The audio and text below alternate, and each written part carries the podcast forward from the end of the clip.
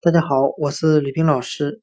今天我们来学习单词 bath，b a t h，表示洗澡、沐浴的含义。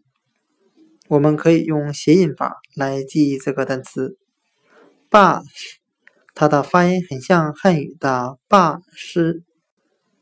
我们这样来联想这个单词的意思：爸爸身上湿漉漉的。